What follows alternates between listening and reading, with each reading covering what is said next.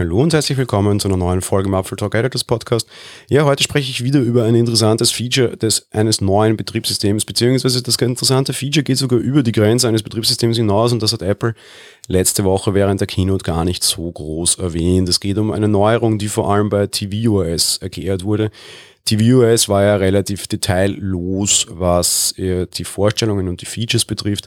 Eine Sache war allerdings schon sehr groß, da gab es auch großes Gejubel im Saal und die ist durchaus interessant. Apple hat sich dazu entschieden, auf MFI-Controller mehr oder minder zu pfeifen. Wer einen hat, kann ihn natürlich nutzen. Dass da jetzt noch groß neu verkauft werden, kann ich mir nicht vorstellen, was einerseits A an den Preisen liegt und andererseits B, dass Apple den Support für wesentlich verbreitetere Controller jetzt auch endlich hinzugefügt hat. Man hat sich dazu entschieden, in Zukunft nämlich auch den Xbox One S und den PS4 Controller zu unterstützen. Diese werden ganz normal via Bluetooth mit tvOS gekoppelt.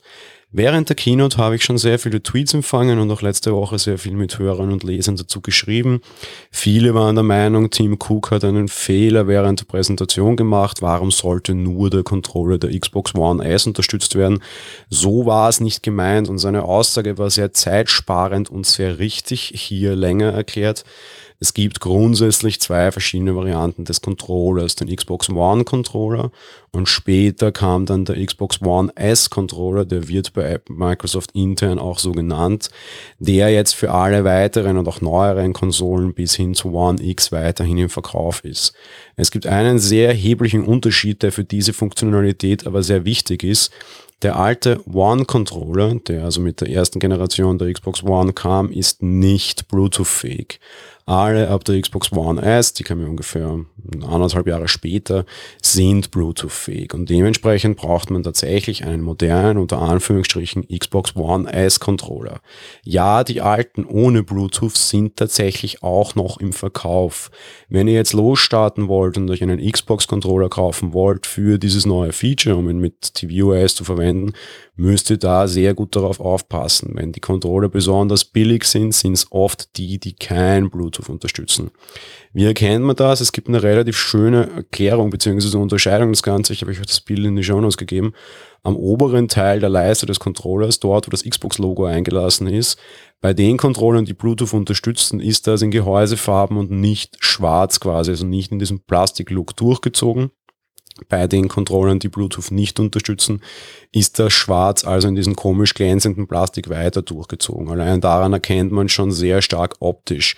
Da sind auch noch die Controller, wenn man mal davon absieht, von den, die, die selbst designt werden können, die noch die bunten Beschriftungen für die Y, X, A, B-Tasten haben. Bei den anderen sind sie ja mittlerweile meistens einfarbig. So viel mal dazu. Was uns Apple allerdings auch unterschlagen hat, wenn es mit dem anderen schon richtig war, und das große Leider dahinter, oder leider, leider, dass es unterschlagen haben, es ist eine tolle Sache, auch iPadOS und iOS unterstützen diese Controller jetzt einfach voll.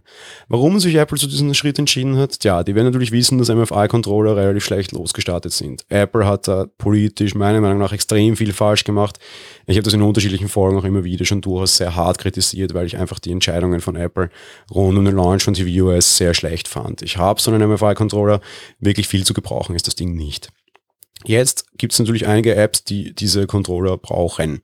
Steam Link zum Beispiel, wobei kann man so einen Steam Controller verwenden, immerhin. Der funktioniert leider nur dort und für andere Sachen nicht, aber das geht nach einem Update. Man hat natürlich PS4 Remote Play, eine an und für sich coole App, aber mit einem MFI Controller völlig unnutzbar, weil es diese Schultertasten nicht gibt, die man gerade bei irgendwelchen Shootern brauchen würde. Mit den neuen Controllern geht das jetzt schon und zwar perfekt. Ich habe die ganze Woche Anthem, da spiele ich immer noch ganz gerne, auch das ist der vielen Kritik.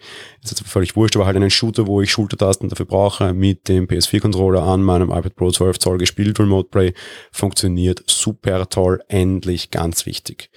Das ist natürlich nicht der Grund, warum Apple dieses Feature gebracht hat, sondern da geht es um was ganz anderes. Man wird bei Apple Arcade natürlich sehr viele Spiele bringen, die Controller-Support haben.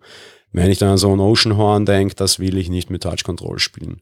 Und vor allem, wie soll ich das ohne Controller an einem Apple TV spielen? Darum haben sie dieses Feature auch genau dort präsentiert weil man es dort natürlich am meisten braucht, aber auch unter iPadOS und unter iOS macht es natürlich sehr viel Spaß. Diese Controller sind sehr weit verbreitet. Wenn ich den ganzen Leuten jetzt sage, ihr müsst euch noch für 50, 60 Euro einen Controller dazu kaufen, ist das sehr schwierig. So Startbundles wie bei Stadia Vorstellung letzte Woche wird es da wahrscheinlich keine geben. Die hätte es aber ansonsten geben müssen. So hat man sich einfach für einen weit verbreiteten Controller entschieden. Es wird sehr viele Haushalte geben, wo diese Controller herumliegen. Generell ist, glaube ich, jetzt auch ein ganz guter Zeitpunkt, da mal nachzurüsten. Letzte Woche waren bei PlayStation die Days of Play oder die State of Play Tage. Diese Woche startet die E3, da wird es auch einige Angebote geben. Behaltet jetzt ein bisschen im Auge. Wir werden Controller jetzt sicherlich auch in unsere Click-and-Snap-Sektion aufnehmen, wenn mal welche im Angebot sind, eben weil es jetzt sein könnte, dass ihr diese alleine schon für iOS braucht oder macOS oder iPadOS. Schöne Sache, super Support von Apple und ein, ein großer, wichtiger Schritt. Bin sehr froh darüber. Das war's mit der heutigen Folge. Wir hören uns dann morgen wieder. Bis dahin. Ciao.